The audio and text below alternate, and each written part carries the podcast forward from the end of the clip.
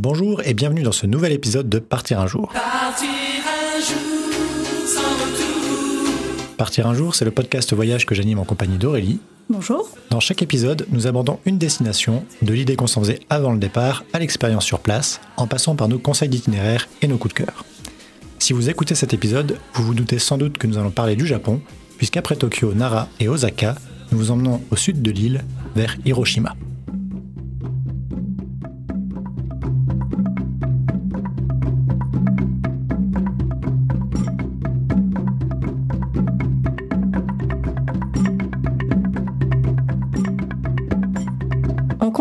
Découverte de l'archipel nippon avec un lieu tristement célèbre, Hiroshima.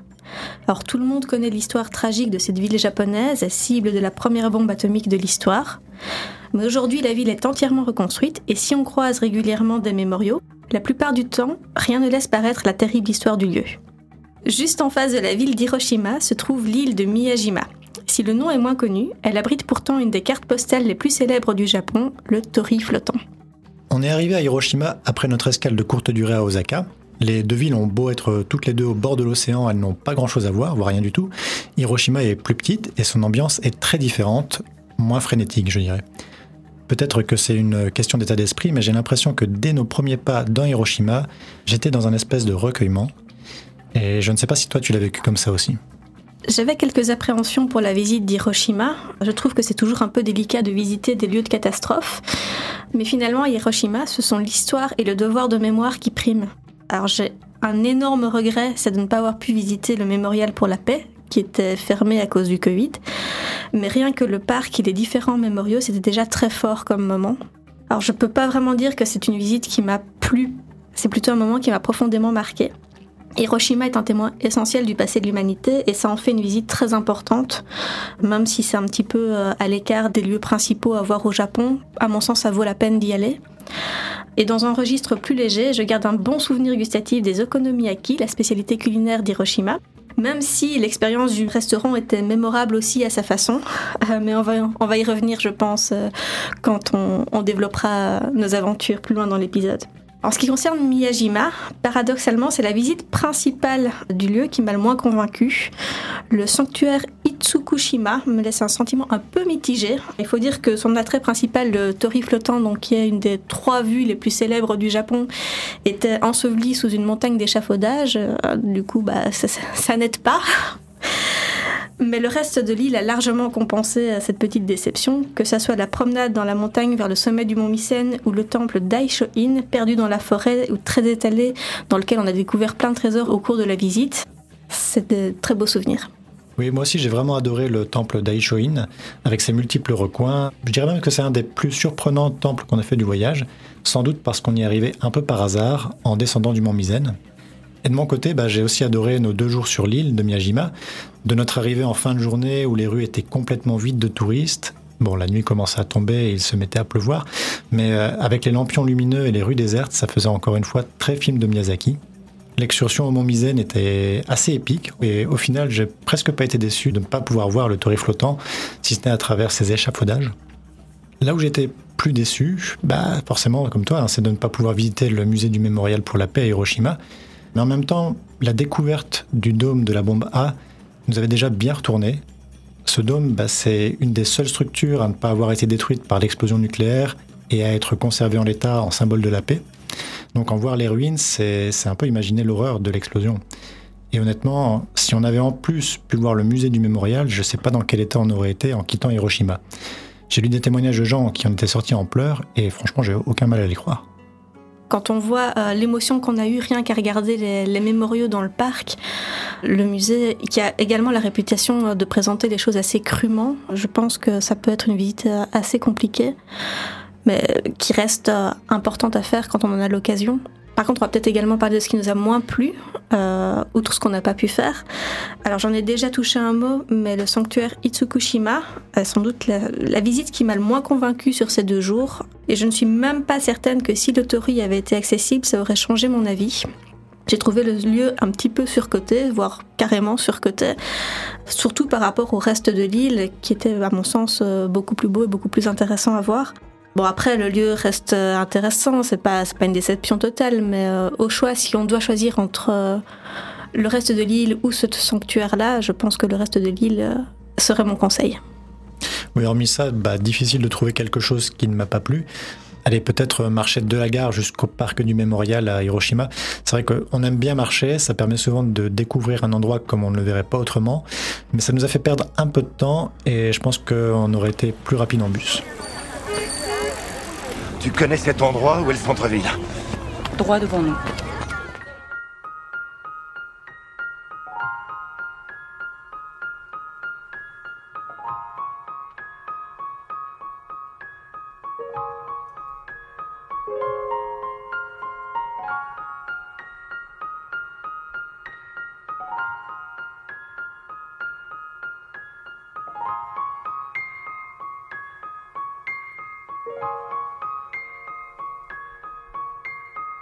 Notre visite d'Hiroshima a donc commencé par une grande promenade pédestre à travers la ville, avec pour objectif ce parc, ce fameux parc du Mémorial de la Paix. Le parc en lui-même a été inauguré en 1954 et est classé par l'UNESCO. Il accueille de nombreux bâtiments dédiés aux souvenirs de l'histoire et en symbole de la paix.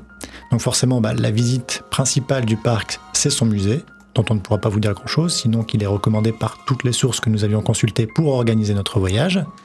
Dans le parc, on trouve aussi de nombreux monuments érigés en mémoire de différentes causes. On ne va pas vous en dresser une liste exhaustive, mais on va tout de même en évoquer deux, trois parmi ceux qui nous ont le plus marqué, à commencer par la flamme de la paix. Donc, si vous arrivez comme nous par le musée, la flamme de la paix, ça doit être la première chose que vous allez voir. Cette flamme n'a rien de banal puisqu'il s'agit d'un feu allumé en permanence dans le but de se souvenir des atrocités de la guerre et de l'importance d'œuvrer pour la paix. C'est un soldat de l'armée japonaise, Tatsuo Yamamoto, qui a ramassé une torche dans les débris encore en feu d'une maison juste après le bombardement. La flamme est ensuite devenue publique et a servi à allumer 14 foyers dédiés à la paix disséminés un peu partout au Japon, dont celle-ci à Hiroshima. Elle continuera à brûler jusqu'à l'abolition des armes nucléaires.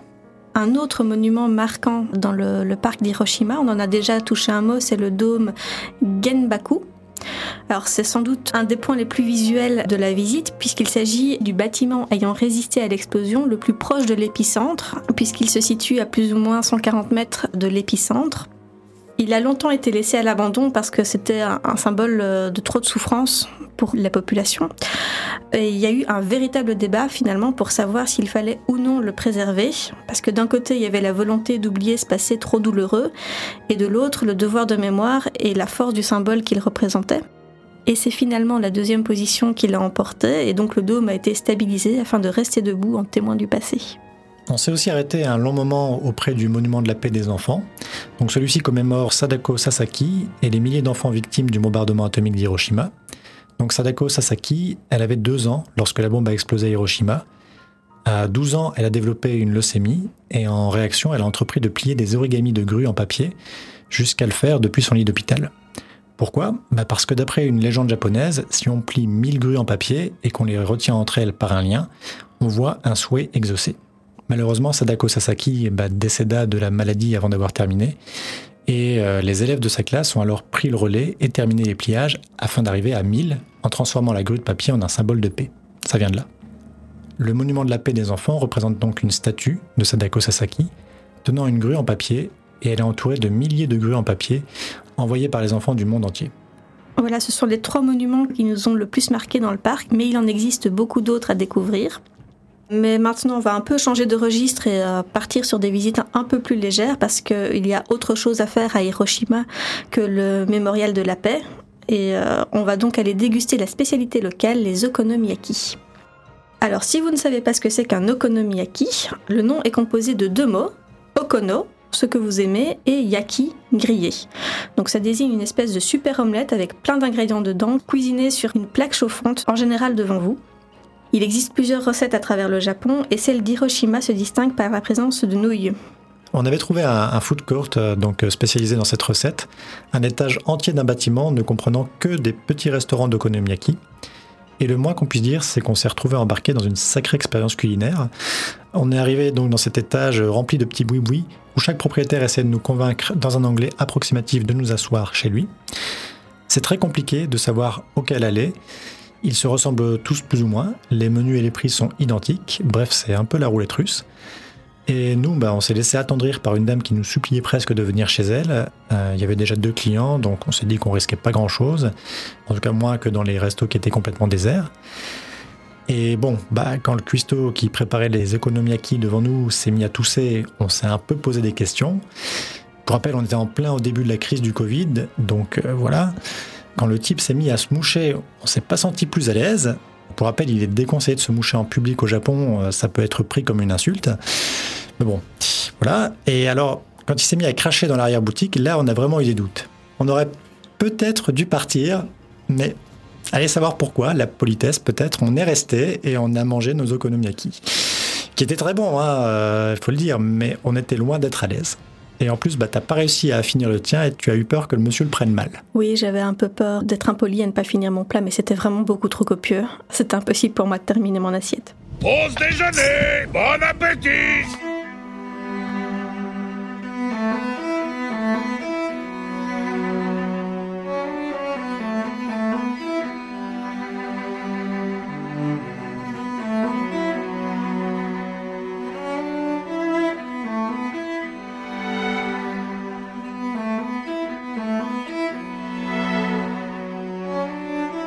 On va maintenant prendre la direction de Miyajima, donc l'île proche d'Hiroshima où nous avons passé une journée.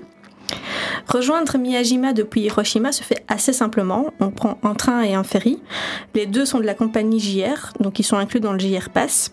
Pour rappel, le JR Pass, c'est le fameux pass qui permet de prendre le train pour les touristes au Japon. Si vous voulez plus d'infos, on vous renvoie vers le premier épisode de la série où on abordait les aspects pratiques. Alors Miyajima, c'est une étape un peu plus nature. Il s'agit d'un petit village côtier qui prend place au bord d'une île couverte de forêts. On l'a dit en introduction, mais le principal attrait touristique de l'île, le Tori flottant, était en rénovation. Alors pour ceux qui n'auraient pas été encore à Nara, vous pourrez vous aussi vous extasier devant l'autre attrait touristique de l'île, à savoir les cerfs, qui déambulent en liberté un peu partout là aussi. Oui, il en avait, ils étaient un peu moins nombreux qu'à Nara, mais on en comptait quand même quelques-uns. Alors nous avons commencé notre découverte de l'île par la promenade vers le sommet du mont Mycène, donc la montagne qui surplombe Miyajima. Il y a trois sentiers de difficulté variables qui permettent de monter au sommet, ou un téléphérique si vous voulez épargner à vos jambes les 2000 marches. Nous on s'est dit qu'on allait un peu profiter de la nature et monter à pied. En soi, bah, je dirais que c'est accessible à tout le monde, mais forcément, ça prend un peu plus de temps que le téléphérique. Mais ça permet aussi de parcourir la forêt, longer la rivière, euh, voir d'autres choses qu'en téléphérique, euh, on aurait sans doute raté. Ah ouais, si on a le temps, on le recommande fortement. Alors nous, on avait demandé euh, conseil à notre ryokan, donc pour notre logement sur place. Et nous avons opté pour le sentier de difficulté intermédiaire pour monter et le facile pour redescendre. La durée de la promenade devait du coup nous laisser suffisamment de temps pour faire d'autres visites sur l'île. Pour info, le sentier difficile est certes le plus difficile, mais aussi le plus long à faire. Pour les sentiers faciles et intermédiaires, on peut en tout cas dire que la montée se fait sous le couvert des arbres, en longeant une rivière. Le début de la balade n'est pas super esthétique, hein, puisqu'il y a pas mal d'aménagements en béton qui encadrent la rivière. Ceux-ci servent à limiter les crues sauvages qui posaient souci sur l'île. Et pour la petite histoire, c'est grâce à un Suédois, si je me rappelle bien, que ce système a été mis en place. Il y a d'ailleurs quelques panneaux explicatifs le long du sentier. Plus on monte et plus le décor devient sympa, on évolue vraiment au cœur de la forêt, au cœur de la nature. Par contre, qu'est-ce que les escaliers sont rudes? Les marches sont de tailles différentes, mais souvent assez hautes, et elles sont interminables. En plus, il y a un panneau tous les 100 mètres pour savoir à quelle distance on se trouve du sommet, et du coup, on a l'impression de ne pas avancer. Mais bon, nous, on n'a pas croisé énormément de monde, hein, juste quelques personnes qui descendaient, et ça a fait qu'on avait vraiment l'impression d'être les seuls à entreprendre l'escalade du mont. C'était presque épique. Arrivé au sommet des marches, c'est pas encore vraiment le sommet, mais par contre, la vue se dégage entre les arbres et on commence à voir un beau panorama sur la mer qui entoure l'île. Et il y a plein de petites îles tout autour. On aperçoit même au loin Hiroshima. Donc c'est vraiment beau. Et la dernière étape avant le sommet, c'est le petit temple de Reikado, il est de taille réduite, mais assez joli, perdu dans la montagne. Et c'est là aussi qu'on s'est rendu compte qu'il avait neigé pendant la nuit et qu'il restait encore un peu de neige fondante sur le chemin du sommet. Et en parlant du sommet, bah, on y arrive enfin, avec l'observatoire du Mont Misaine qui offre une vue panoramique sur la région. Bon, l'observatoire lui-même, il est en béton, il n'est pas très beau, mais la vue par contre est magnifique et valait vraiment la peine de tous les efforts qu'on a fait. Par contre, la table d'orientation était en japonais uniquement et bah, du coup, on n'a pas tout compris. Mais on a quand même réussi à repérer Hiroshima, forcément, et le village de Miyajima, un peu plus bas euh, d'où nous étions partis. Je crois que c'était de toute façon les deux seuls points connus de la région. Oui, comprendre les autres noms sur la, la table d'orientation, ça ne nous aurait pas beaucoup avancé parce que on n'aurait pas su à quoi ça correspondait. Du coup, pour redescendre, on a pris un autre chemin qui était supposé être plus simple, mais avec des marches super glissantes. Il faut dire que les marches, toutes les marches sont en pierre, et donc c'est, oui, c'est glissant, surtout quand il a plu ou qu'il a neigé la veille. Et pourtant, enfin, on avait des bonnes chaussures, on peut pas dire le contraire. On était équipés, mais malgré tout, on a fini quelques fois sur nos fesses. On a aussi croisé régulièrement des panneaux invitant à se méfier des serpents. Alors apparemment, il y a une espèce assez dangereuse qui vit dans la région. Donc nous, euh, neige fondante, euh, température assez froide, on n'avait pas beaucoup de risques, mais si vous y allez euh, en été, apparemment, faut se méfier. Ils se promènent le long des sentiers, il y a parfois des accidents. Sinon, au fur et à mesure qu'on descend, on commence à apercevoir entre les arbres le Daisho-in, le fameux temple dont on a parlé en introduction. C'était vraiment une très jolie vue, les toits incurvés du temple qui apparaissaient entre les arbres. Enfin, moi, j'ai adoré euh, cette vue qu'on a eue. Oui, c'est vraiment une vue euh, typique de celle qu'on s'attend à rencontrer au Japon. Et donc, bah, comme je le disais, le Daishoin, on y est un peu arrivé par hasard. C'est pourtant un temple qui a l'air euh, un peu connu quand même, mais je pense que s'il n'avait pas été sur notre chemin, on serait peut-être passé à côté. Le temple serait principalement connu pour les centaines de statues bouddhiques qu'on peut y admirer. Il y en aurait 500, mais on n'a pas compté. Il a été créé en 806 à l'initiative de Kobelaishi. Souvenez-vous, on en avait parlé dans l'épisode où on évoquait Kamakura. Et ce qui nous a étonné, euh, c'est la variété de choses qu'on trouve à l'intérieur. Il y a plusieurs structures différentes, disséminées sur tout le site, et on évolue à l'intérieur en découvrant à chaque fois quelque chose de nouveau. C'est un peu comme une chasse au trésor. Il y a plein de très jolies choses à voir, comme un escalier bordé de moulins de prière, un petit tunnel sous le bâtiment principal, je ne sais pas comment le dire autrement, euh, on le traverse dans l'obscurité pour observer des gravures et des icônes religieuses faiblement éclairées. Moi j'ai suivi des japonais pour y aller, mais je me suis vraiment demandé si j'avais le droit, mais personne ne m'a rien dit, et manifestement ça faisait partie de la visite. C'est vrai qu'il y a des statues dans tous les sens et dans tous les styles. Il y en avait des grandes au look original, des petites cachées dans la végétation, et où qu'on regarde, il y en avait. Sinon, un des endroits qui m'a marqué dans le temple, c'était la Enjiokutsu Cave. J'espère que je ne charcute pas trop le nom. Qui est une pièce particulière avec des centaines de lanternes au plafond et un espèce de parcours de prière à y effectuer. Alors, après coup, je me suis un petit peu renseignée, ça serait les principales icônes bouddhistes du pèlerinage des 88 temples de Shikoku. Je ne saurais pas vous en dire plus, mais ça a l'air d'être un truc assez connu euh, au Japon. Donc du coup, on a passé quand même pas mal de temps dans le temple à découvrir plusieurs choses, et même comme ça, je pense qu'on on en a loupé pas mal. Par exemple, il y aurait un mandala de sable réalisé par des moines tibétains de passage qui conservaient dans une des chapelles qu'on a complètement raté, où il y aurait un chemin latéral bordé de centaines de statues au bonnet coloré. On est passé à côté aussi. Je pense qu'on l'a vu de loin, mais on n'a pas trouvé comment y aller. Ouais, je crois. Comme quoi, euh, on peut y retourner, on n'a pas fait le tour. Pour finir avec Miyajima, bah, on s'est arrêté au sanctuaire euh, Itsukushima Jinja, la visite immanquable de Miyajima. On y pénètre par un ensemble de bâtiments vermillons qui précède une des trois vues les plus connues du Japon, on l'a dit, donc le célèbre torii flottant, aussi appelé Porte du Japon. Le torii en lui-même mesure 16 mètres de haut et euh, il ne flotte pas réellement, hein, il est simplement construit dans une zone où la marée recouvre ses pieds en montant. Ainsi, à marée haute, il semble flotter sur l'eau, alors qu'à marée basse, on peut se promener à pied autour. Comme on l'a dit, bah, il était en rénovation lors de notre passage, mais je pense que maintenant, bah, les travaux doivent être terminés, normalement. je suppose que les Japonais sont plus efficaces que nous pour terminer leur chantier en temps et en heure. D'ailleurs, au sujet de la rénovation, on attire l'attention pour les voyageurs désirant s'y rendre. Une grande partie des dégâts du Tori qui ont entraîné le besoin de rénovation étaient dus aux touristes étrangers qui ont développé la très mauvaise habitude de coincer des pièces de monnaie dans le bois du Tori.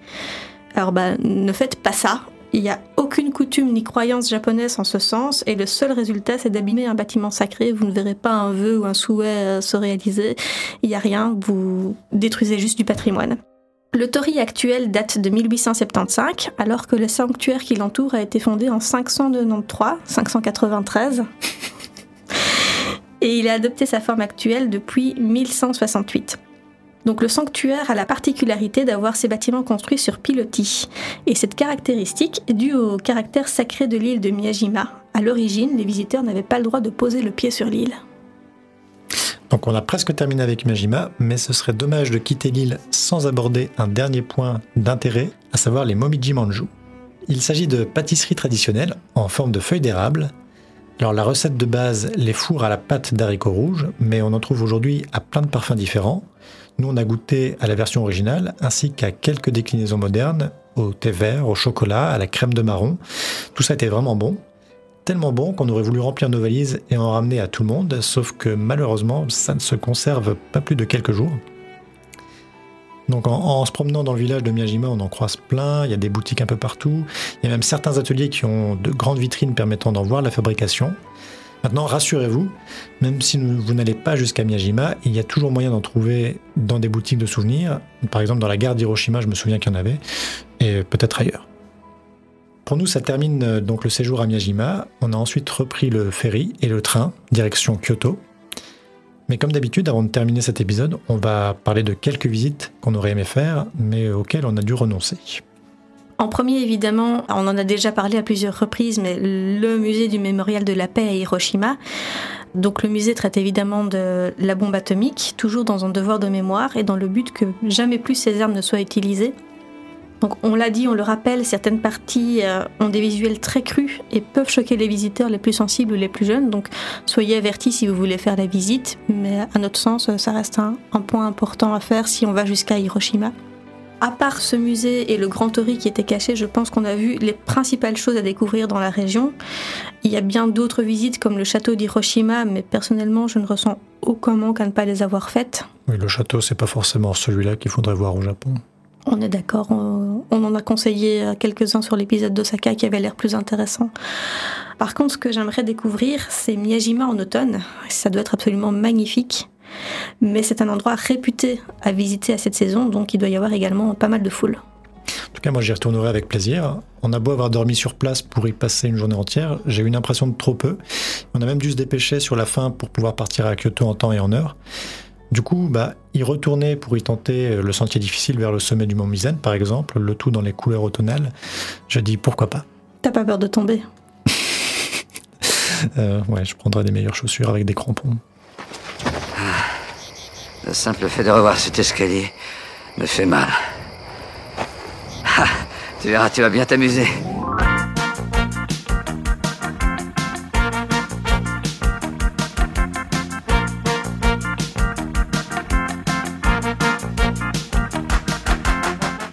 C'est tout ce qu'on avait à dire sur Hiroshima et sur l'île de Miyajima. J'espère que cet épisode vous aura plu et si c'est le cas, bah, n'hésitez pas à vous abonner au podcast via Apple Podcast, Google Podcast, Spotify, Deezer ou via notre flux RSS. Si vous avez encore des questions ou si vous avez des idées de visites à suggérer dans la région, bah, vous pouvez nous les laisser en commentaire ou sur nos blogs respectifs. Toi Aurélie, c'est sur saudepuce.fr avec des tirets. Et moi, c'est sur notevoyageur.eu. Et nous vous donnons rendez-vous très bientôt pour un nouvel épisode qui portera cette fois sur Kyoto. D'ici là, bon voyage Bon voyage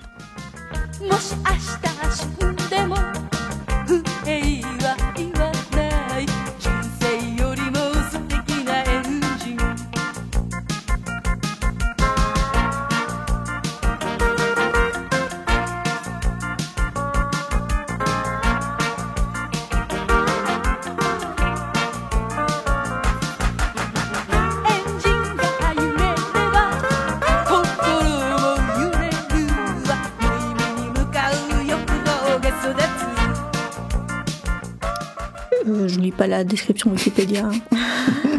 Bah, le plus simple, hein, c'est de lire la description Wikipédia. c'est ce qu'elle a marqué. en fait, c'est bon, ok. Par la présence de nouilles. Oui, j'étais terrorifiée. Terrorifiée. C'est le mot.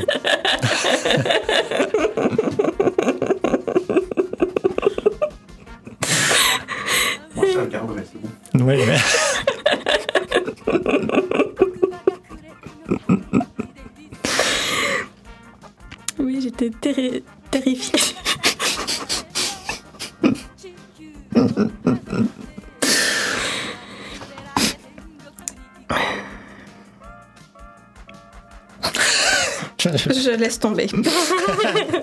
Attends, laisse-moi prendre un coup d'eau, deux secondes.